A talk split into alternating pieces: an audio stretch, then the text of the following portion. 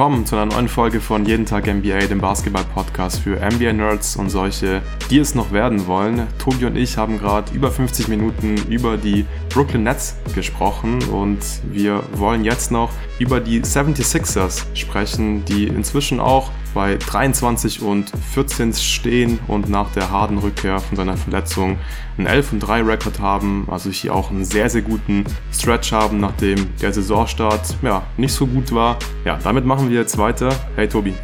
Hi Luca. Ja, bevor es losgeht, müssen wir über ein paar News sprechen bezüglich der 76ers. Die größte Nachricht war die News, dass James Harden scheinbar über eine Rockets Rückkehr im Sommer nachdenkt. Das hat Walsh an Weihnachten gepostet, kam ein bisschen überraschend und ja, James Harden hatte dann natürlich auch direkt die Möglichkeit, äh, Stellung dazu zu beziehen. Er hat dann interessanterweise diese Gerüchte nicht wirklich dementiert. Der hat nur gemeint, dass er nicht weiß, woher die Berichte kommen. Tobi, wie schätzt du die ganze Situation um James Harden und die mögliche Houston Rockets Rückkehr ein? Ja, also für mich wirkt das Ganze wie so ein, wie so ein Leverage-Play. Ich muss sagen, ich fand es ein bisschen nervig, dass das dann ausgerechnet an Weihnachten passiert ist. So, ja. Dass der eine Scheißtag im Jahr, den die NBA irgendwie hat.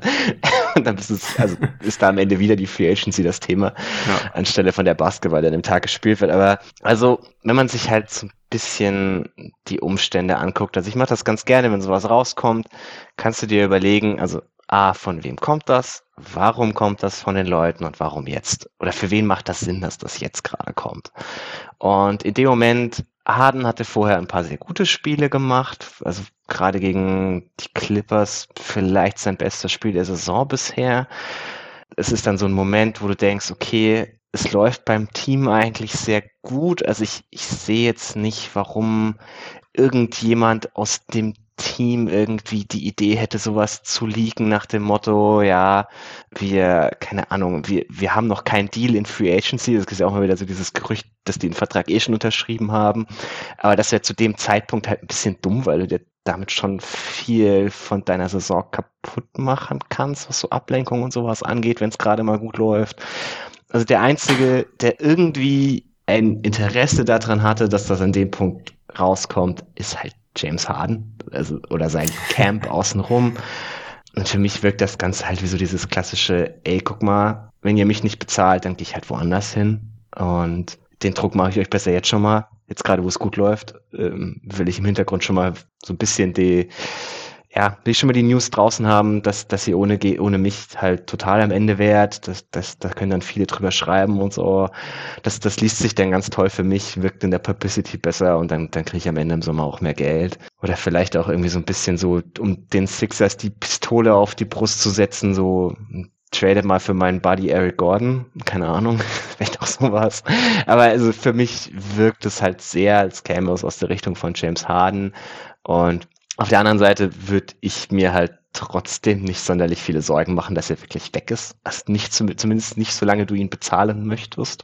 Weil am Ende, was will er denn, also was will er sportlich in Houston? Kann er, kann er mir erzählen, was er will. Das Team wird die nächsten zwei Jahre auch mit James Harden nicht sportlich relevant sein. Und dann irgendwann bist du halt an dem Punkt von Hardens Karriere, dass, dass die auch quasi vorbei ist. Also er hat noch so zwei, drei gute Jahre, glaube ich, und dann ist es mit ihm als, als zentralen Spieler eines Contenders, glaube ich, vorbei. Und ich kann mir irgendwie nicht vorstellen, dass er das noch von in Houston verbringen möchte. Klar, so ein bisschen die, die Familiarität da außenrum, das ist, das ist vielleicht für ihn eine ganz nette Situation, weil halt der Großteil von seiner Familie immer noch dort wohnt. Das, sowas darf man auch nie unterschätzen. Klar, das ist ein Wohlfühlfaktor. Es gibt in, in Houston noch bessere Stripclubs als in Philly, aber das ist auch ein ganz anderes Thema. Darf man auch nicht aber, unterschätzen. Ja, ja, vielleicht ist das auch irgendwie so der, der, der Weckruf an, an, an Philly, dass sie doch bitte mal bessere Stripclubs bauen. Keine Ahnung. Also, nee, ich, ich glaube, das ist einfach nur so ein, ein klassisches Leverage-Play von, guck mal, ihr müsst mich im Sommer bitte bezahlen und zwar richtig und nicht nur so halblebig. Dieses Mal nehme ich keinen Rabatt mehr. Letzten Sommer habe ich noch ein bisschen weniger genommen, damit ihr PJ Tucker sein könnt. Der Spaß ist jetzt vorbei. Ob das die Sixers dann am Ende so unbedingt möchten, lassen wir mal dahingestellt, weil ich mir gut vorstellen kann, dass der nächste Vertrag von Harden ein bisschen eklig wird. Aber wenn man als Philly diesen Vertrag bezahlen möchte, den er bekommen wird, dann glaube ich auch, dass er bleiben würde. Ja, also ich stimme dir eigentlich hier auch wieder fast überall zu. Ich denke, das ist ziemlich klar ein Leverage Play von James Harden. Trotzdem finde ich es ziemlich nervig äh, zum jetzigen ja. Zeitpunkt in der Saison, weil es einfach unnötig ist. Ich denke mal, es gibt wahrscheinlich eh schon die Abmachung, so dass sie ihn im Sommer bezahlen werden. Ich denke, ansonsten hätte er da jetzt nicht auf Geld verzichtet in diesem Sommer. Devin Murray ist der GM, der hat seine ganzen Homies aus Houston jetzt schon hierher geholt zu den zu den Sixers. Deswegen würde mich sehr überraschen, wenn die Sixers ihn im Sommer dann nicht bezahlen und er ja einen Deal von den Rockets annehmen muss, weil er da deutlich mehr äh, Geld verdienen wird. Deswegen ja einfach ein bisschen unnötig, dass es jetzt rauskommt und äh, dass sein Camp das jetzt so ein bisschen geleakt hat. Und ich frage mich auch so ein bisschen, was James Harden eigentlich generell für ein Typ ist, weil ich fand ihn ja, also ich war nie der größte James Harden Fan. Der war natürlich immer ein krasser Regular Season Spieler in den Playoffs. Hat er einfach oft gechoked. Das muss man ja einfach so sagen. Hat viele Serien gehabt, wo er einfach krass underperformed hat, abgetaucht ist. Ich fand auch letztes ja. Jahr wieder bei den Sixers, okay, die erste Runde gegen die Raptors, die war echt gut.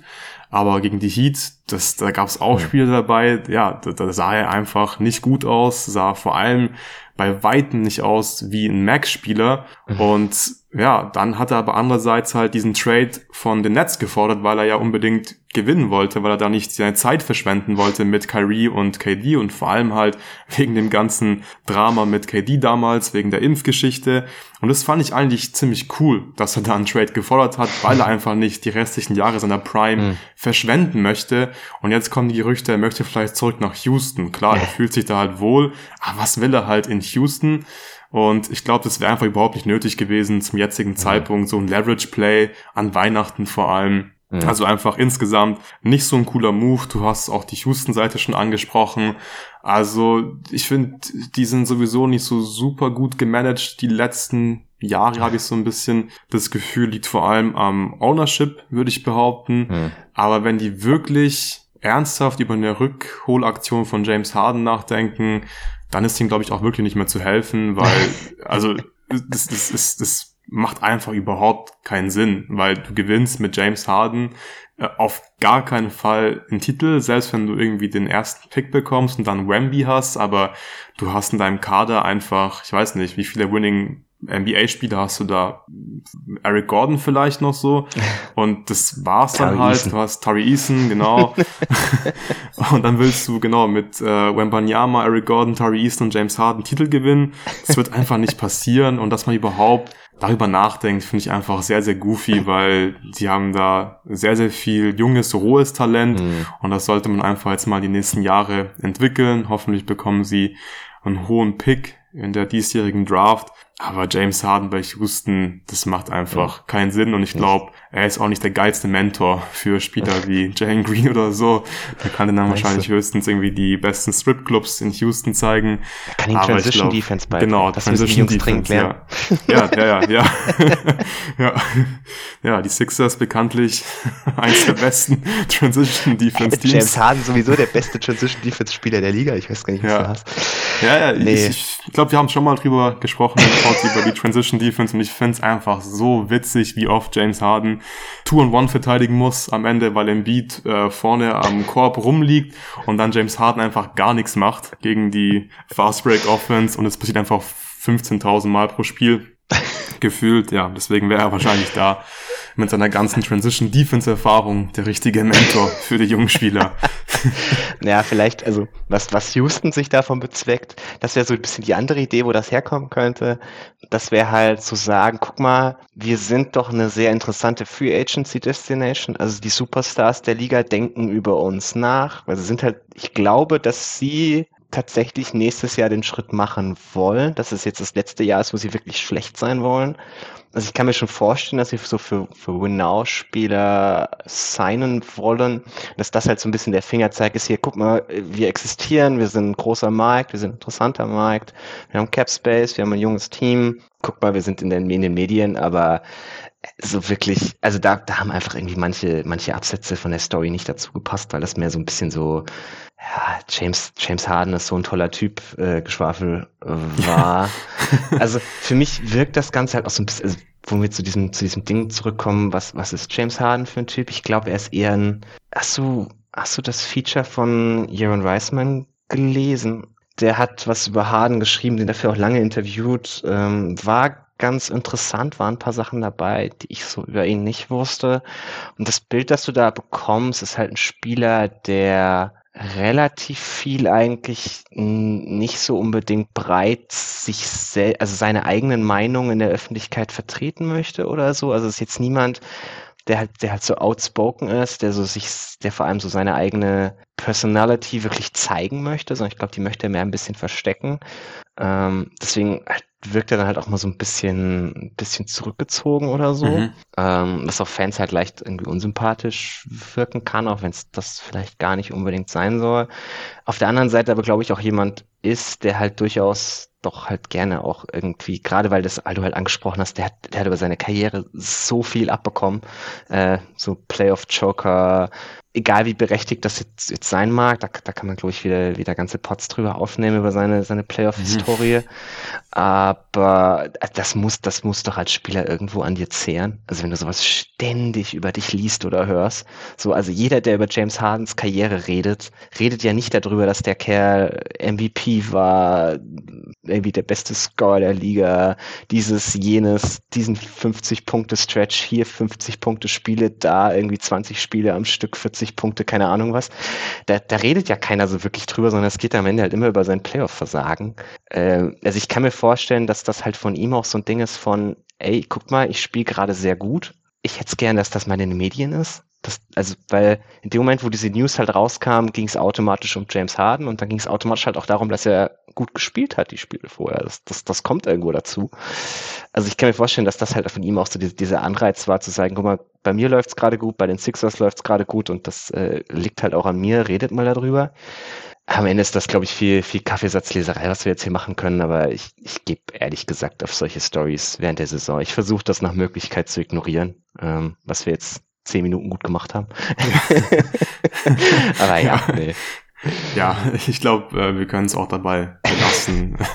Ich schätze auch, dass er eh am Ende bei den Sixers unterschreiben wird, aber ja. zum jetzigen Zeitpunkt der Saison sehr hart äh, können und sollten wir über Basketball sprechen und nicht über irgendwelche Free Agency Gerüchte und das machen wir jetzt auch wieder. Noch ganz kurz davor, Joel Embiid der hat sich im Spiel gegen die New Orleans Pelicans verletzt, ist leicht umgeknickt und hat deswegen das Spiel gegen die Pacers letzte Nacht mit äh, Foot Soreness verpasst. Aber das soll anscheinend nichts Langfristiges sein. Von daher, glaube ich, müssen wir jetzt bei der Analyse der Sixers die Verletzung von dem Beat jetzt nicht äh, großartig mit einfließen lassen weil er wahrscheinlich bald wieder zurückkommt. So, die Sixers, die stehen bei 23 und 14, belegen aktuell Platz 5 im Osten und hatten ja am Anfang der Saison äh, schon mit der Verletzung von James Harden zu kämpfen und äh, Joel Embiid, der kam ganz am Anfang in die Saison out of shape, war wirklich nicht fit. Der sah vor allem in der Defense echt nicht gut aus. Also war wirklich ein Minus schon fast in der Defense. Und das haben wir so noch nie von Joel Embiid gesehen. Aber seitdem James Harden von seiner Verletzung zurückkam, das war am 6.12. gegen die Houston Rockets in Houston, stehen die Sixers bei 11 und 3, haben in dieser Zeitspanne ein Net-Rating von 7,5. Das ist das viertbeste in der NBA und sind währenddessen auch Top 6 in Offense und Defense. Defense Platz 5, Offense Platz 6. Also die Zahlen, die lesen sich schon sehr, sehr gut und äh, trotzdem, das kann ich direkt vorwegnehmen, bin ich bei Weitem noch nicht irgendwie restlos überzeugt von den Sixers. Ähm, auch, ja, wenn sich alles super anhört, Top 10 in Offense und Defense, geiles Net-Rating, guter Record. Aber ich finde, man hat trotzdem noch sehr, sehr viele Baustellen und über die mhm. werden wir mit Sicherheit jetzt sprechen. Tobi, wie haben dir die Sixers in den letzten Wochen gefallen und siehst du es ähnlich oder überzeugen dich die Sixers? Also die Sixers sind so eins der Teams, aus denen ich beim Schauen einfach nicht schlau werde, so ungefähr. Mhm. Also es sind auch, es sind halt so unterschiedliche Saisonphasen dabei. Also wir haben ja ganz am Anfang der Saison mal im, im ersten Eastern Conference Power Ranking über das Team geredet. Da haben sie uns gar nicht gefallen, weil sie ja defensiv wirklich scheiße waren und offensiv ein bisschen, bisschen stagniert haben. Dann hatten sie diesen Stretch, wo Harden und Maxi raus waren. Dann waren sie plötzlich defensiv überragend. Andererseits waren da halt dann auch Spiele dabei, wo es offensiv ein bisschen rough aussah, wo es dann halt viel, okay, bitte Joel, rette uns war. Also ich erinnere mich so an dieses Jazz-Game, wo sie wirklich jeden einzelnen von seinen Punkten brauchten. Ja, das war ein, das war ein abartiges Spiel von ihm, aber dass du halt ganz viele dieser abartigen Spiele brauchtest, um überhaupt irgendwie zu überleben, ist auch nicht so das allerbeste Zeichen. Und dann kam Hahn wieder zurück, dann hatten sie, glaube ich, hatten sie wirklich einen guten Stretch, wo es auf beiden Seiten des Feldes fand ich gut aussah. Das waren aber wieder eher schwächere Gegner. Dann hatten sie so ein paar bessere Gegner, wo es dann wieder nicht so toll aussah oder wo sie irgendwie eine Halbzeit verschlafen haben. Das ist auch, auch, so, ein, auch so ein Ding, das man irgendwie ganz oft hat. Also selbst gegen die, gegen die Clippers zum Beispiel, das fand ich ein super cooles Spiel von beiden Seiten. Wirklich sehr, sehr hohes Niveau, auch bei den Clippers, wo Kawhi halt auf überragenden Niveau gespielt hat. Und dann waren die Clippers in der ersten Halbzeit, ich glaube, 20 vorne oder so. Und ich dachte schon so, uff, uff, da lassen sich die Sixers gerade aber ganz schön dominieren. Und mhm. dann kommen sie in der zweiten Halbzeit plötzlich wieder zurück und spielen ihren besten Basketball. Und sie denkst, was, was ist denn los mit euch? Warum, warum macht ihr das nicht vom Beginn des Spiels an für so ein Spiel? Oder auch das, das Christmas Game ist ja dasselbe Spiel irgendwo. Da, da, da gurkst du dich auch eine ganze Weile so ein bisschen rum. Das sah auch wirklich nicht gut aus, bis sie dann im vierten Viertel sie einfach komplett abgeschossen haben. Also ich werde aus der Konstanz von dem Team einfach hinten und vorne nicht schlau. Vielleicht, vielleicht kommt das, wenn das Spiel, wenn das Team, also wir haben über die Netz ja lange geredet, als die mal 20 Spiele am Stück gesund waren, da hast du halt plötzlich gesehen, wie sich bestimmte Schemata einspielen wie sich gewisse Abläufe einspielen, wie dann auch eine gewisse Konstanz erzeugt wird dadurch. Vielleicht sehen wir das bei den Sixers auch noch, wenn sie jetzt mal alle dauerhaft fit sind. Äh, Embiid vor allem als zentrale Figur jetzt wirklich gut in Form ist und dann die Spieler außenrum auch alle mal spielen, ihre Stars, dass man da vielleicht irgendwas gefunden hat, aber aktuell, ich, also teilweise tue ich mich wirklich schwer, mir zu überlegen, was ich jetzt von diesem Team in der nächsten Nacht erwarten kann. ja, es geht mir sehr ähnlich. Ich glaube, diese fehlende Konstanz, das ist inzwischen einfach so Teil der DNA der 76ers. Ähm, das ist einfach von Nacht zu Nacht anders. Und du hast gerade eben angesprochen, Christmas Game zum Beispiel, auch das Spiel gegen die Clippers, da liegen sie erst hinten und dann am Ende spielen sie plötzlich sehr, sehr gut und gewinnen diese Spiele noch. Und oft wirkt es ja wirklich so, als würden wir sie so ein bisschen cruisen. So die ersten ja. drei Viertel einfach. Und ich finde, das sieht man halt vor allem in der Defense. Also gerade ja. James Harden, der ist natürlich ein Minusverteidiger. Aber wenn er mal verteidigt, dann auch eigentlich fast ausschließlich im vierten Viertel. Also davor passiert da relativ wenig am defensiven Ende des Feldes bei James Harden. Und das finde ich schon ein bisschen problematisch, weil ich finde, es wirkt so ein bisschen, als, als hätten die schon so zwei Titel gemeinsam gewonnen. So, hey, wir wissen, wir müssen uns hier nicht so sehr anstrengen, wir können es, oder wir müssen drauf aufpassen, dass wir ja gesund durch diese Saison kommen. Wir sind ja alle auch schon so ein bisschen so ein bisschen älter und sobald die Playoffs kommen, dann geben wir richtig Gas. Wir wissen, was es braucht, um einen Titel zu gewinnen. Und ja, man hat halt einfach sehr sehr wenig Playoff-Erfolg gehabt in den letzten Jahre. Deswegen echt so ein bisschen arrogant und das gefällt mir mhm. überhaupt nicht. Und also das Defensive Rating Platz 5 seit dem 6.12. Das finde ich auch so witzig, weil ich hatte mit Jonathan ja diese O-Rating und D-Rating Predictions mhm. gemacht mhm. vor der Saison und da, damals habe ich gesagt, oder hatte ich die, die Sixers in der Defense, glaube ich, auf Platz zwei oder auf Platz vier. Ich hatte damals auch schon so ein bisschen Bauchschmerzen. Wegen der fehlenden Konstanz ist jetzt auch nicht äh, erst seit gestern ein Problem hm. bei den Sixers. Und gerade in, in der Defense ist es einfach schwierig, wenn du halt nicht 48 Minuten lang Gas gibst hm. in der Defense. Aber ich dachte halt trotzdem, hey, Embiid ist ein krasser Rim Protector. Auch wenn er nie 100% Gas geben wird in der Regular Season. Äh, da, da, da, da ja, paced er sich schon immer sehr, sehr gut, dass er sich ja nicht zu viel anstrengt in der Defense, wirklich nur das Nötigste macht und das macht er halt auch immer noch sehr, sehr krass. Ähm, aber ja, Platz zwei, Platz vier nach den ersten Wochen, da dachte ich mir, boah, was war mit mir los im Sommer? Also wie bin ich darauf gekommen? Das war mir fast schon ein bisschen peinlich nach den, nach den ersten Spielen. Und jetzt haben sie so einen Stretch, wo sie halt, ja, Top 10 in der Defense sind, Top 5 in der Defense sind. Und ich frage mich so ein bisschen, wie können die jetzt seit dem 6.12. die fünf beste Defense der Liga haben? Weil ich finde, oft, wenn ich die Sixers anschaue, dann habe ich nicht das Gefühl, dass das jetzt eine Top 5 Defense mhm. ist.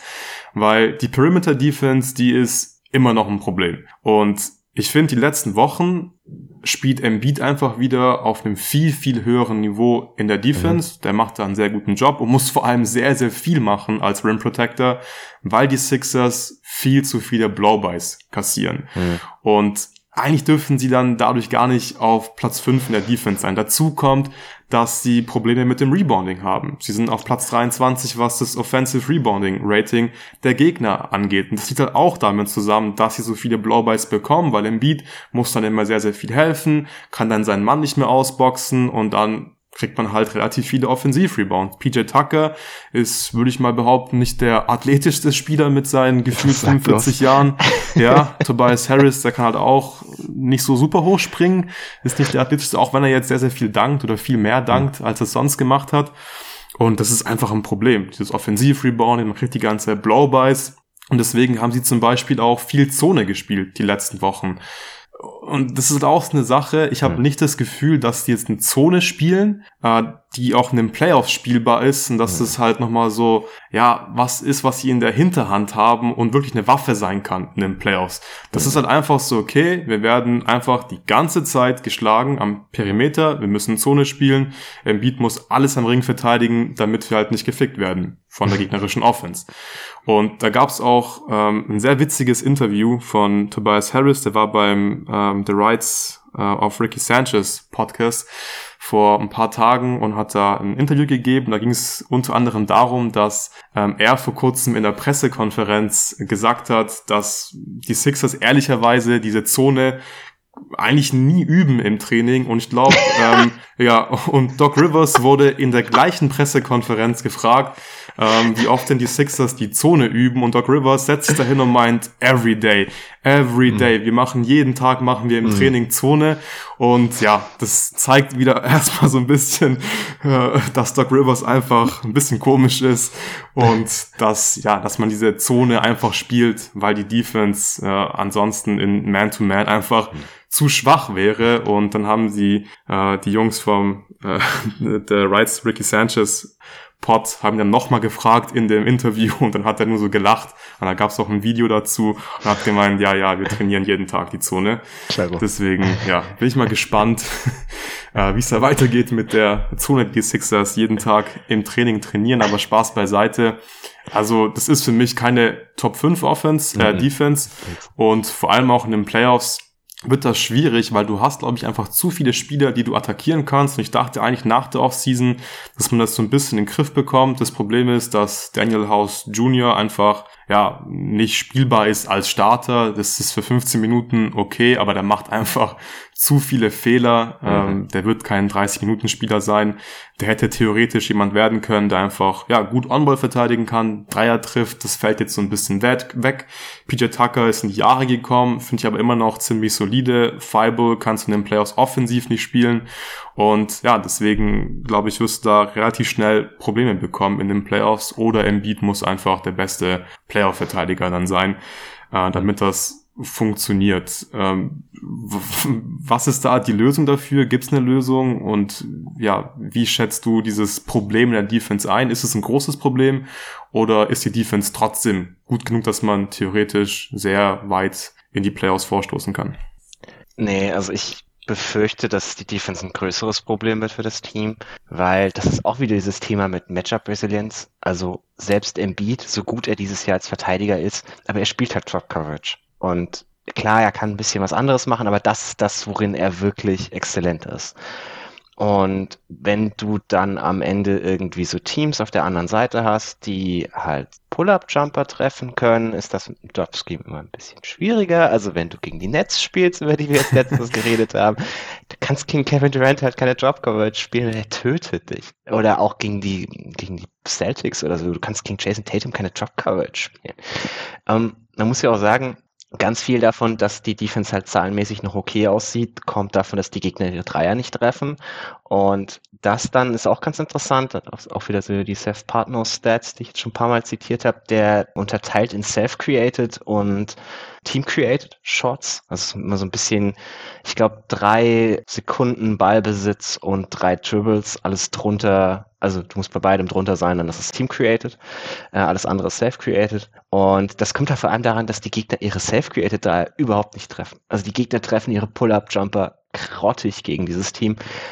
Und das ist halt nichts, worauf du in den Playoffs hoffen kannst, weil wir haben das ja die letzten Jahre immer wieder so gesehen, die allerbesten Teams haben halt Minimum einen absoluten Pull-Up-Creator-Freak. Also ich glaube, so ziemlich jedes Team, das die letzten Jahre in den Conference Finals war, hatte zumindest einen von diesen Typen, der, der dir einen Dreier nach dem anderen reinschweißt, wenn du ihn in Drop Coverage verteidigst. Deswegen, also ich, ich finde das schon relativ kritisch. Ähm, auch was du richtig gesagt hast, es, es fehlt am Perimeter einfach an der On-Ball-Verteidigung, um irgendwie dieses Scheme perfekt spielen zu können.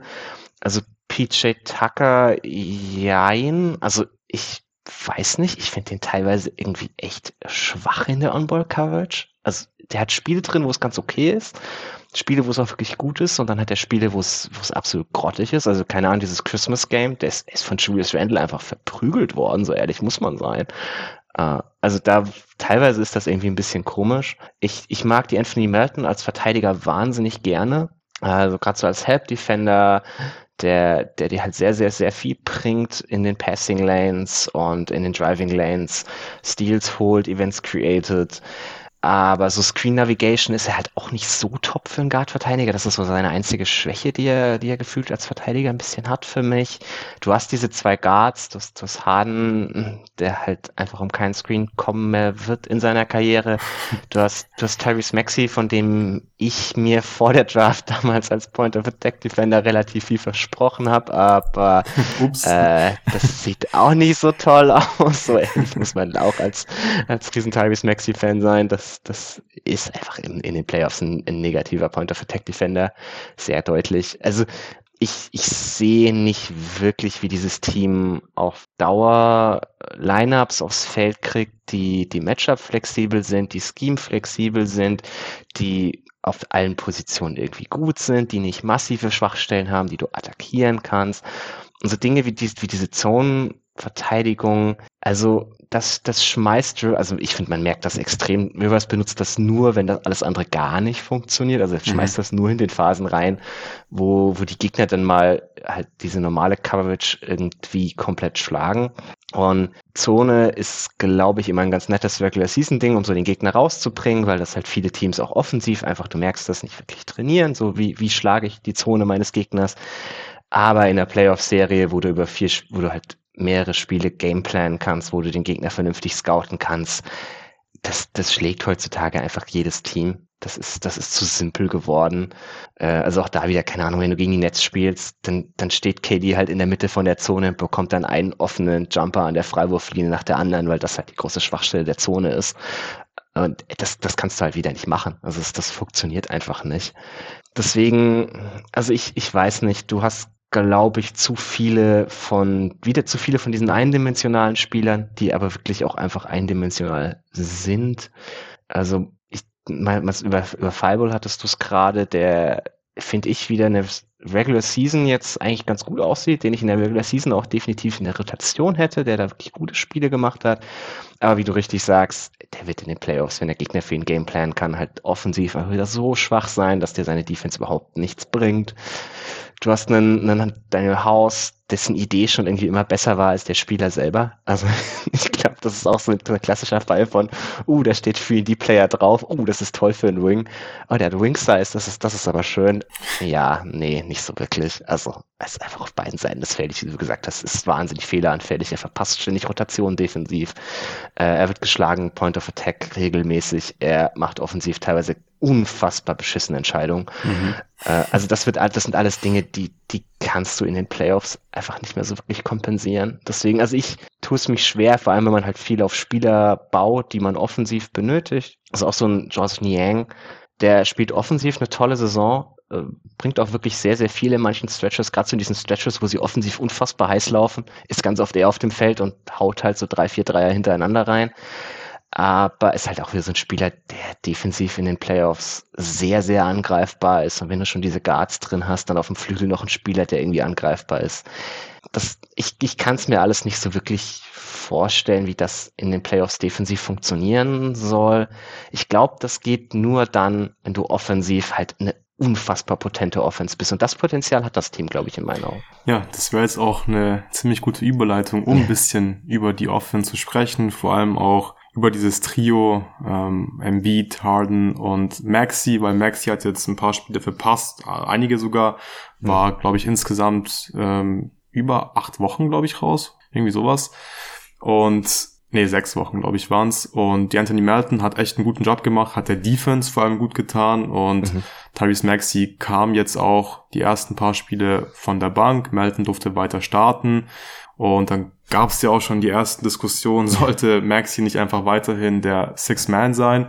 Und die Frage kann ich für mich persönlich ganz klar mit einem Nein beantworten, weil die Anthony Melton macht die Defense jetzt einfach nicht im Alleingang so krass viel besser, vor allem jetzt in einem Playoff-Kontext dass man das rechtfertigen könnte, Maxi einfach als Six-Man nur zu benutzen, weil ich stimme dir komplett zu. Diese Offense, die muss wirklich richtig krass poppen, damit man eine Chance hat, einen tiefen Playoff-Run zu starten. Und das gefällt mir persönlich bislang noch nicht so gut. Also gerade das Zusammenspiel mhm. zwischen Harden, Embiid und Maxi, also dieses Trio, da habe ich mir wirklich mehr erhofft in der zweiten Saison. Ja, und deswegen würde ich sagen, sprechen wir mal ein bisschen darüber. Vielleicht die erste Frage an dich. Wie siehst du die ganze Situation um Maxi? Sollte man ihn wirklich von der Bank jetzt weiterhin bringen? Oder ist es kein Thema und es war jetzt nur ein bisschen, äh, um die Minuten relativ gering zu halten, dass er sich, ja, ein bisschen, dass er wieder ein bisschen Spielpraxis bekommt, bevor ja. er halt wieder zum Starter wird.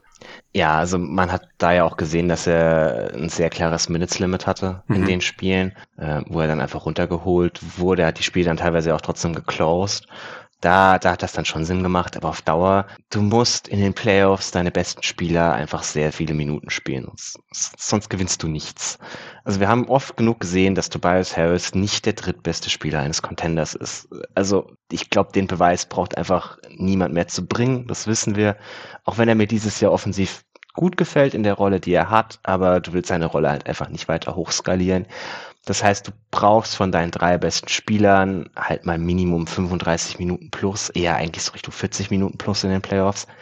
Und wenn du einen davon von der Bank bringst, äh, das ist einfach sehr, sehr schwierig, da eine Rotation zu bauen, weil dann spielt der immer irgendwie acht, neun Minuten durch. Gerade so ein Spieler wie, wie Maxi, der, der immer Vollspeed geht, der defensiv jetzt eh schon nicht der Beste ist, wenn du den, glaube ich, so am Ende 15 Minuten am Stück Game Time spielen lässt, ist halt schwierig weil dann ist der irgendwann komplett kaputt und dann ist sein Spiel einfach nicht mehr sonderlich wirkungsvoll. Das, also ich, für mich bringt das dann nichts.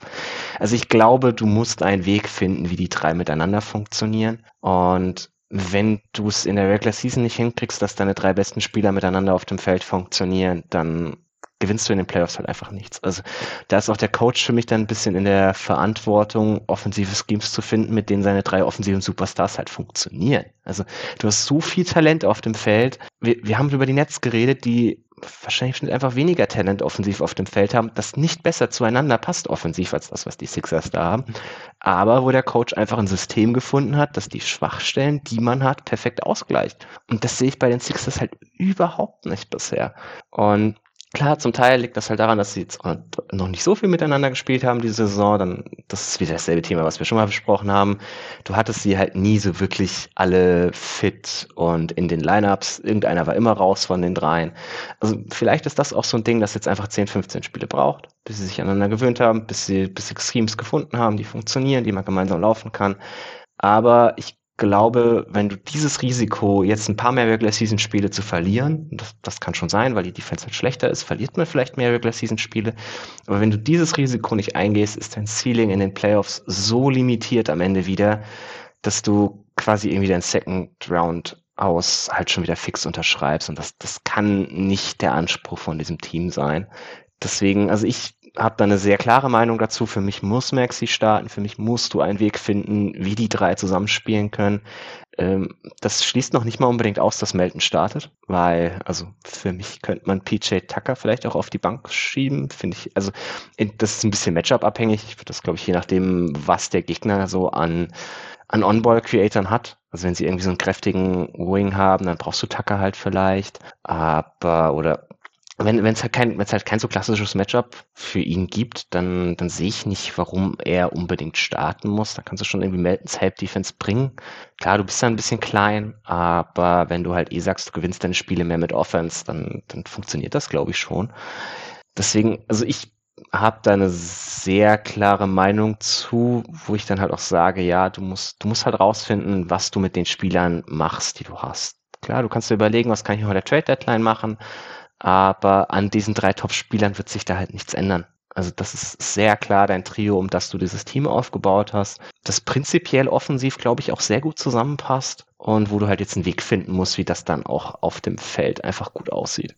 Ja, und das Enttäuschende ist, dass es ja letzte Saison teilweise schon ziemlich gut aussah. Finde ich, da hat man Maxi, finde ich, besser eingesetzt, mhm. als man dieses Jahr tut. Auch wenn es letztes Jahr noch nicht ideal war, finde ich. Und ich habe mir halt wirklich mehr erhofft, dachte, dass da jetzt einfach eine gewisse Entwicklung stattfindet. Man hat jetzt schon mal eine halbe Saison gemeinsam gezockt und dass man da einfach jetzt ein passendes Scheme findet und die Zahlen bestätigen ebenfalls, dass das einfach überhaupt nicht der Fall ist dieses Jahr. Ist relativ kleine Sample Size, weil eben Hart und Maxi beide zu unterschiedlichen Zeitpunkten der Saison verletzt waren, aber dieses Jahr hat dieses Trio, Embiid, Harden, Maxi, ein O-Rating von 113 und das ist einfach zu mhm. schlecht. Also das muss eigentlich über 120 liegen. Letzte Saison lag es bei 121. Und ja, deswegen absolute Enttäuschung. Man muss sagen, Harden Embiid On-Court ist dieses Jahr wieder sehr gut. O-Rating 120, war aber auch letztes Jahr schon besser. Da hatten sie ein O-Rating 124, wenn sie gemeinsam auf dem Spielfeld standen. Deswegen wird es, glaube ich, wirklich in den nächsten Wochen darum gehen für die Sixers und vor allem für Doc Rivers und den Coaching-Staff, dass man da einfach Schemes, Plays findet, ähm, die Harden, Embiid und Maxi, dieses Trio einfach maximieren, wenn sie gemeinsam auf dem Spielfeld stehen, weil man hat, finde ich, wirklich gute Go-To-Sets, weil man einfach im Prinzip jedes Mal Harden im Beat Pick and Roll laufen mhm. kann. Und es war am Anfang der Saison, es war das ja auch so ein Ding, das haben sie ja nicht wirklich gemacht, weil im Beat einfach immer zur Dreierlinie gepoppt ist. Und das war dann so ein bisschen, okay, was machen wir hier gerade? Ist es irgendwie 2016 in Houston und Harden nimmt jetzt jedes Mal ein Stepback oder zieht zum Korb und es sah auch echt gut aus, die ersten drei, vier, fünf Spiele. Aber es war jetzt ziemlich klar, dass es jetzt nicht der Weg sein wird. Also eigentlich muss Embiid hier ganz klar der beste offensive Spieler sein. Er ist sowieso der beste Spieler insgesamt, aber er muss einfach auch am meisten gefeatured werden. Und das passiert inzwischen wieder. Der rollt da viel Richtung Freiwurflinie, so wie wir es letztes Jahr auch schon gesehen haben. Und das ist auch weiterhin ziemlich effizientes Pick and Roll, äh, weil er halt viele Würfe da nimmt, viele Fouls zieht und der trifft die Würfe von da auch ziemlich gut. Aber ich glaube, du kannst dich halt nicht darauf verlassen, dass du in den Playoffs einfach jedes Mal nur einen Harden Embiid High Pick and Roll spielst. Das wird mhm. nicht vier Runden funktionieren. Und deswegen finde ich, muss man ein bisschen kreativer werden, muss man Maxi viel mehr einbinden, weil er ja vom Skillset her auch äh, Dinge mitbringt, die ja eigentlich wirklich gut zu den Sachen passen, die Harden und Embiid machen. Und das wäre eigentlich in der Kombination nicht schlecht. Der ist ein guter Driver, der ist einfach so unglaublich schnell. Ich finde, da muss man einfach mehr Handtoss beispielsweise mit ihm spielen. Das finde ich auch witzig, dass wenn die Sixers ähm, Harden auf der Bank haben und Embiid spielt oder auch sogar teilweise in All-Bench-Lineups, die natürlich Quatsch sind, aber die sehen wir leider ab und zu bei den Sixers, ähm, dann sehen wir teilweise echt guten Basketball, würde ich behaupten. Da sehen wir mal ein bisschen mehr Player-on-Ball-Movement, da gibt's Handoffs, da gibt's Off-Ball-Screens und das könnte man halt, glaube ich, auch locker mit Harden im Beat und Maxi machen und Harden muss halt für mich einfach viel mehr in die Richtung oder die Rolle des Playmakers übernehmen. Ich weiß, der legt elf Assists auf. Das ist vielleicht ein bisschen weird, das jetzt zu kritisieren. Aber wenn Maxi eben auf dem Feld steht, dann möchte ich trotzdem, dass Harden einfach noch mehr Playmaker ist und dass es mehr Outs einfach gibt von diesen Plays, wo Maxi finishen könnte. So parkt ihn zumindest in der Ecke, von der geholfen wird, dass er einen offenen Wurf bekommt oder einen Closeout attackieren kann. Selbst sowas war teilweise so einfach falsch, meiner Meinung nach, wenn mhm. du einfach Maxi in der falschen Ecke dann hast, wenn du in mhm. Pick and Roll läufst. So, warum machst du das? Warum? Ja. So, warum stellst du dann da irgendwie Daniel House hin? Ist der jetzt ein besserer Driver? Ist er ein besserer Shooter als Maxi? Und das sind halt so Kleinigkeiten, die muss, ich, wirklich schleunigst in den Griff bekommen. Da muss man sich Sachen einfallen lassen. Ich würde mir auch wünschen, dass man sich ja, noch ein paar Sets für Embiid überlegt. Die Sixers laufen zum Beispiel sehr oft nach Timeouts oder als erstes Play manchmal. Das ist eine schöne Flex-Action für Tobias Harris. Und das ist auch alles schön und gut und es klappt meistens auch sogar. Aber ich frage mich, warum läuft man sowas zum Beispiel nicht mal für Embiid? Wenn ich mir vorstelle, wenn Embiid einen Flex-Screen bekommt, wer will das verteidigen, ohne ihn zu faulen? Wenn Maxi den, den Screen stellt, könnte er danach einfach den Pin-Down bekommen, könnte einen offenen Wurf bekommen. Wenn der Wurf contested ist, kann er zum Korb ziehen. Und es wären wären halt einfach solche, solche Geschichten, die ich mir einfach hm. langsam aber sicher von den Sixers wünschen würde, weil ich mir sehr sicher aufgrund der Defense, die einfach in den Playoffs nicht zu den besten Verteidigungen der NBA gehört, würde ich mir wünschen, dass, dass, dass einfach die Offense, dass die einfach besser wird, dass man dafür dann wirklich viel investiert, damit man einfach eine Chance hat, in den Playoffs über die Offense weit zu kommen. Und wenn man halt so weitermacht, nur Pick and Roll, Harden im Beat, dann wird das nicht funktionieren. Da bin ich mir sehr sicher. Hm. Ja, also kann ich dir nur zustimmen. Das ist eine gute Grundaction, die man da hat. Ich muss sagen, da hat man auch ein paar ganz gute Dinge jetzt gemacht. Also mir gefällt das zum Beispiel auch, wenn irgendwie noch ein Guards und Backscreen für Embiid stellt, der dann zum ja. Korb rät. Da hat er ein paar ganz, ganz offene Layups bekommen. Irgendwelche Fenster, die, also Harden ist ein guter Passer. Solche Fenster findet er dann immer. Ähm, was ein bisschen lustig ist, dass man in der Crunch-Time irgendwie aufhört, dieses Play zu rennen und stattdessen so immer so ein bisschen ISO-Ball für einen von den beiden spielt. Äh, das killt mich teilweise auch absolut, wenn ich diesen Team zugucke, in so die letzten mhm. zwei Minuten, warum habt ihr jetzt aufgehört, Basketball zu spielen? Aber ja, du brauchst, du brauchst einfach ein bisschen mehr außenrum. Klar, du hast, du hast halt das ist der Riesenvorteil für Harden in diesem Pick and Roll ist eben, dass der Gegner nicht switchen kann. Also das haben wir, finde ich, jetzt dieses Jahr auch gesehen, was mir ein bisschen Sorgen für die Playoffs macht. Sobald Harden irgendwie einen Switch gegen sich bekommt, er schlägt seinen Gegenspieler halt nicht mehr, sondern es ist der einfach. Der Burst ist weg. Also er ist ja, einfach, ist, der, ist einfach ist weg. der weg oder tot. Ja, ja also es ist halt ja, es ja. ist halt immer nur diese, diese, es ist immer nur dieser Stepback. So ein bisschen so eine Karikatur von dem, was er ja. früher mal war, weil, weil halt gar keine andere Gefahr mehr da ist. Das funktioniert halt, weil du gegen Embiid nicht switchen kannst. Also, ja. das, das Embiid ist einfach zu gut da drin, solche Mismatches zu bestrafen. Deswegen spielen halt viele eine eher, eher konventionelle Two-and-Two-Verteidigung gegen den ihr Pick and Roll und das, da, also das kann dann Harden als Passer halt komplett auseinandernehmen. Aber da, das ist halt halt Dinge, das funktioniert in den Playoffs nicht so einfach. Also da, mhm. da finden Gegner Möglichkeiten, um solche einfachen Aktionen zu verteidigen, selbst wenn das eine Aktion ist, die halt zwei der besten Offensivspieler der Liga ihren zu ihren Stärken verhilft, so, aber trotzdem. Da muss einfach ein bisschen mehr kommen. Und also ich, ich bin einfach kein Fan von Doc Rivers. Ich werd's nicht mehr. Ich verstehe den Mann nicht. Ich, ich, ich, ich kapiere nicht, wie ein Coach immer besser werden kann, desto schlechter seine Spieler sind.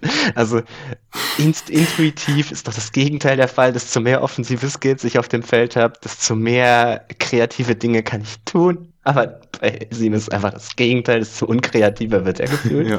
Also ich, ich finde das so krass teilweise.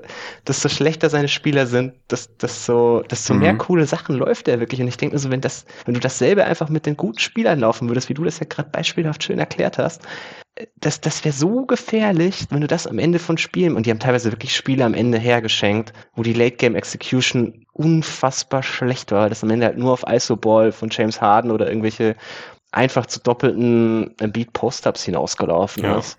Also da, ich, ich weiß es nicht. Ich, ich sehe das Potenzial offensiv in diesem Team. Ich glaube, das lässt sich nicht verleugnen, aber ich habe inzwischen sehr starke Zweifel, dass man das noch wirklich umsetzen kann. Ja, ja, die Zweifel, die habe ich leider auch und ich finde auch die Late Game Execution, das ist ein, das ist wirklich ein sehr interessanter Punkt, weil es stimmt einfach. Es macht keinen Sinn, dass man am Ende dann nur zwei Minuten lang James Harden Isolations läuft. Und auch Embiid Post-Ups oder wenn er dann den Ball auf der Freiwurflinie bekommt oder auf dem Elbow und dann einfach der Rest nichts macht, finde ich auch schwierig, weil sobald mhm. Embiid dribbeln muss, das, das ist halt auch nicht so geil. So, er fliegt einfach viel zu oft den Ball. Das ist vielleicht für einen Center und für so einen großen Spieler wie ihn hat er vielleicht ein ganz solides Ballhandling, aber Embiid ist halt bei weitem nicht jemand, der jetzt einfach hier äh, zum Korb dribbelt und dann die Layups reinmacht, weil ja. dafür ist er einfach nicht gut genug als Ballhändler.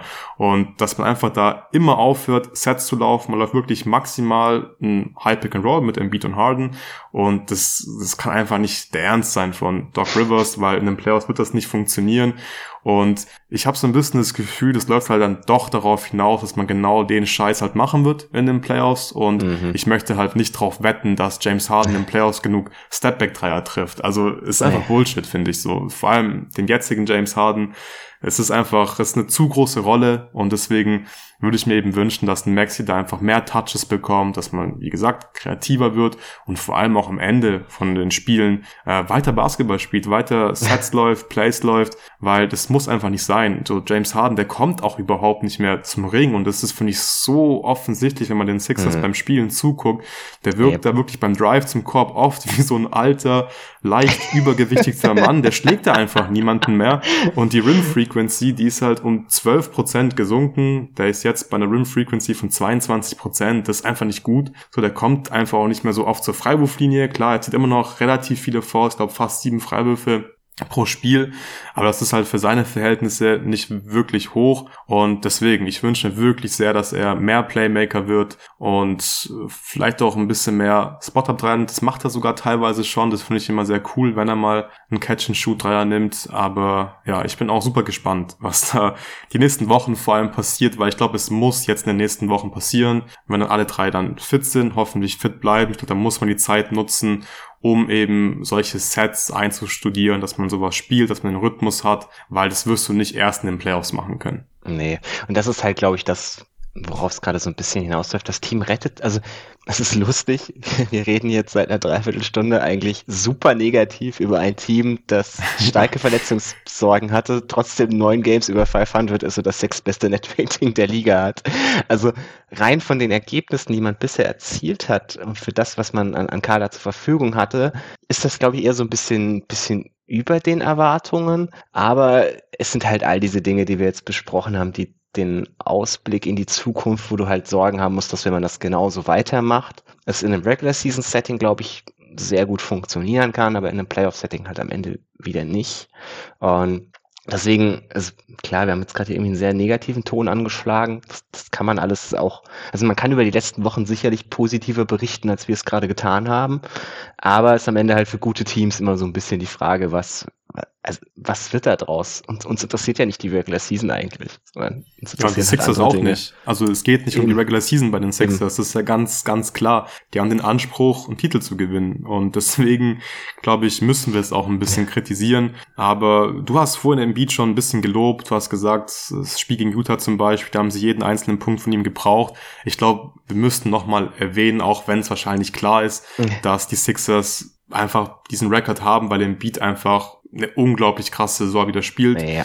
Ähm, 33,5 Punkte bei 64% True Shooting. Das ist, das ist absolut krass einfach, was er da macht äh, zieht natürlich wieder sehr, sehr viele Fouls. Ich finde, er hat sich auch nochmal weiterentwickelt als Playmaker. Der spielt er wirklich oft automatisch die richtigen Pässe, findet Shooter, findet Cutter und weil er jetzt eben wieder in der Defense auch nach dem schwachen Saisonstart auf einem sehr, sehr hohen Niveau spielt, ist es halt möglich für die Sixers, dass sie bei 23 und 14 stehen, dass sie einen sehr guten Run seit dem Harden Comeback hatten. Wie gesagt, Top 6 in Offense, in Defense, in Net Rating, also Zahlen sind wirklich sehr, sehr gut. Aber es liegt halt in erster Linie an dem Beat. Aber Tobias Harris ist auch noch ein Spieler, den man, glaube ich, auch wirklich loben muss. Du hast es vorhin schon kurz angeschnitten, aber er gefällt mir wirklich richtig gut als mhm. Rollenspieler dieses Jahr. Äh, die Defense, die war ja auch schon in den letzten Playoffs eine kleine positive Überraschung. Und ich finde den Trend, den hat er jetzt so ein bisschen bestätigt einfach in der Regular Season. Ähm, ich finde ihn wirklich solide in der Defense. Der ist kein Stopper, der wird auch nie der beste Verteidiger von einem Championship-Level-Team sein, aber er ist ein solider Verteidiger und offensiv spielt er wirklich wie ein Rollenspieler jetzt und das macht er richtig gut. Er nimmt jetzt 14% weniger Midranger, nimmt 14% mehr Dreier und das ist halt, das ist einfach überfällig. Ähm, ich glaube, er hat auch letztes Jahr schon gezeigt, dass er bereit ist, sich zu entwickeln. Er war ja einfach oft so ein bisschen der Go-To-Guy bei seinen Teams, bei den Clippers zum Beispiel, bei Doc Rivers. Da hat er halt viel On-Ball-Raps bekommen, durfte Pick-and-Rolls laufen, hat Post-Ups bekommen. Das war auch bei den Sixers noch der Fall, aber das brauchen sie halt nicht, weil sie äh, Joel Embiid haben, weil sie James Harden haben, weil sie Tyrese Maxey haben. Und die Rolle, die spielt jetzt aber echt gut. Career Highs mhm. in Effective Field Goal Percentage, Career Highs in Two-Point Percentage, äh, nimmt über sieben Dreier pro 100 Possessions. Da geht noch ein bisschen mehr, aber ist für seine Verhältnisse echt gut. Äh, hat einen schnelleren Release jetzt und mhm. das gefällt mir echt gut und ist vor allem auch wirklich wichtig. Wenn ich mir jetzt vorstelle, dass die Sixers mit der Offense, die ja so ein bisschen zu wünschen übrig lässt, jetzt noch einen Tobias Harris hätten, der ständig irgendwelche Post-ups bekommt oder Pick and Rolls läuft. Ich glaube, das würde ich mir nicht angucken wollen und deswegen bin ich froh, dass er zumindest seine Rolle echt gut ausfüllt. Das gleiche gilt auch für äh, Niang zum Beispiel, den hast du vorhin ja, glaube ich, auch schon kurz angesprochen. Mhm. Aber mit seinem Shooting halt einfach auch wichtig und klar, der ist halt einfach äh, körperlich so limitiert, dass er in der Defense immer Minus sein wird, aber er strengt sich wenigstens an und ist mit seinem Shooting dann so als Rotationsspieler auch nicht unwichtig und in den Playoffs, glaube ich, wird vor allem er halt eine Rolle von der Bank spielen können, weil Shooting neben Jalen Beat wirst du immer brauchen. Für ihn laufen sie auch, wie gesagt, hin und wieder mal einen schönen, einen schönen Set, wo er dann offenen Wurf bekommt und er nimmt die auch. Von daher, das sind so wahrscheinlich so die zwei, ja, positiven äh, Spieler, die man positiv erwähnen kann hier. Niang war es auch schon letztes Jahr eigentlich für mich. Ja, aber insgesamt, wenn man einfach den Anspruch hat, dass man einen Titel mitspielen möchte, dann muss da ein bisschen mehr passieren in den nächsten Wochen. Äh, Tobi, wenn jetzt das hier ein Eastern Conference Power Ranking wäre, wo hättest du die Sixers? Auf welchem ah. Platz? es ist, also wir reden wieder nur über die Regular Season, muss man ja. dazu sagen. Ich glaube, ich hätte sie dann an fünf. Also bleiben sie auf fünf bei dir, ja. Ja, ja, also Boston, Cleveland, Milwaukee, Brooklyn halte ich allesamt für bessere Teams, glaube ich. Aber es ist, also ich, ich kann mir schon vorstellen, dass das Team in der Regular Season auch einen Lauf bekommt und am Ende irgendwie an eins ist, also das beste Regular Season Team war. Ich halte das nicht mal für unmöglich. Mhm. Aber es muss halt, also wenn, wenn man halt wirklich weiter als das kommen möchte, dann sind, glaube ich, halt wieder andere Dinge so ein bisschen im Vordergrund. Ja, ich weiß nicht, ich glaube, über ein Ding müssen wir leider noch reden, dass, dass die Sixers eigentlich schon immer quälen. Was machen wir mit den Backup-Big-Positionen? Oh ja. Also, äh. ich, also ich muss sagen, also klar, diese, diese Lineups mit Harrell und Tucker und am besten noch eine All-Bench-Lineup außenrum, brauchen wir nicht drüber zu reden. Das ist, das ist jedes Mal wieder, schlage ich mit dem Tisch auf den Kopf, ja. wenn ich sowas sehe.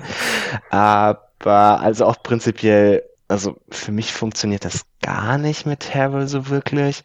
Das Problem ist, ich habe es inzwischen bei Paul Reed auch ein bisschen aufgegeben. Also ich weiß, das ist noch so ein bisschen für viele in, in Sixers-Fankreisen so der, der Heilsbringer, weil, weil halt besser als alles andere, was man hat. Aber also es sieht halt wirklich nicht gut aus bei ihm offensiv. So, so ehrlich muss man leider sein. Und ist jetzt offensiv, defensiv jetzt auch nicht so einer der, der Top-Bigs, wo du sagst, dann holt er das halt damit wieder rein. Also das ist für mich halt auch so ein Spieler, den, den will ich in den Playoffs eigentlich nicht spielen müssen. Dann bleibt am Ende für mich eigentlich nur eine Lösung, über die haben wir im Sommer auch schon lang genug geredet gehabt. Wieso spielt man nicht PJ Tucker als Backup 5? Kann mir das irgendwer erklären? Ich verstehe es nicht. Also, äh, das ist für mich so ein einfaches Ding, weil, weil Tucker halt auch das eigentlich schon so oft gemacht hat. Also ich verstehe es nicht so ganz. Ich habe das Spiel heute Nacht jetzt ehrlich gesagt nicht gesehen gegen die Pacers. Da haben sie ihn ja gestartet auf der 5. Ich weiß nicht, wie das ausgesehen hat. Kann ich, das kommt davon, wenn wir direkt nach der ja, Arbeit aufnehmen. Ja, ich habe auch noch nicht gesehen, das Spiel. Aber ich glaube, das Problem wäre halt so ein bisschen, da müsstest du ja fast schon switchen. Und wir haben vorhin mhm. drüber gesprochen. Perimeter Defense ist ein Problem und deswegen, ja, weiß ich nicht, ob das wirklich die Lösung wäre. Ähm, ich finde, Paul Reed ist offensiv auch ein bisschen besser geworden. Also er macht halt weniger so wilde Sachen wie früher. Mhm. Und die Defense ist halt von ihm einfach deutlich besser als die von Montrezl Harrell.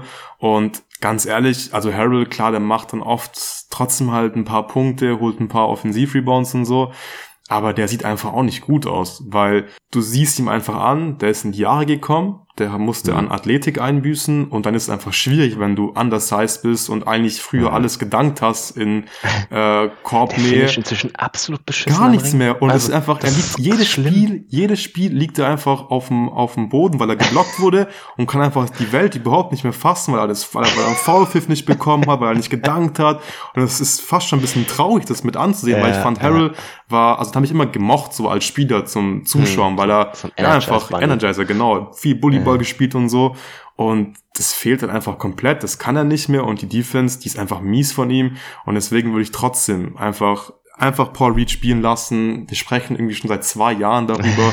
Und auch das ist ein bisschen goofy, weil es halt nur in Anführungszeichen der Backup-Center ist. Aber es wird einfach nicht passieren. Ich habe es auch schon so ein bisschen aufgegeben. Doc Rivers hat, glaube ich, auch schon so Sachen gesagt wie, ja, James Harden, der mag Montrezl Harrell offensichtlich. Und die haben ja auch in Houston gemeinsam gerne gezockt. So, okay, und deswegen, weil James Harden Montrezl Harrell mag, spielt er jetzt, obwohl er der, der schlechtere Basketballspieler ist. Ja, geil. Ich glaube, das ist auch schon so ein bisschen Preview auf die Playoffs, was Coaching und Adjustments von Doc Rivers angeht. Ja, aber eine endlose Doc Diskussion. Doc, Rivers verliert seinen Job, weil er Montrezl Harrell zu viel spielt. Warte mal, habe ich, hab ich das schon mal irgendwo gehört? Das kommt mir so bekannt vor.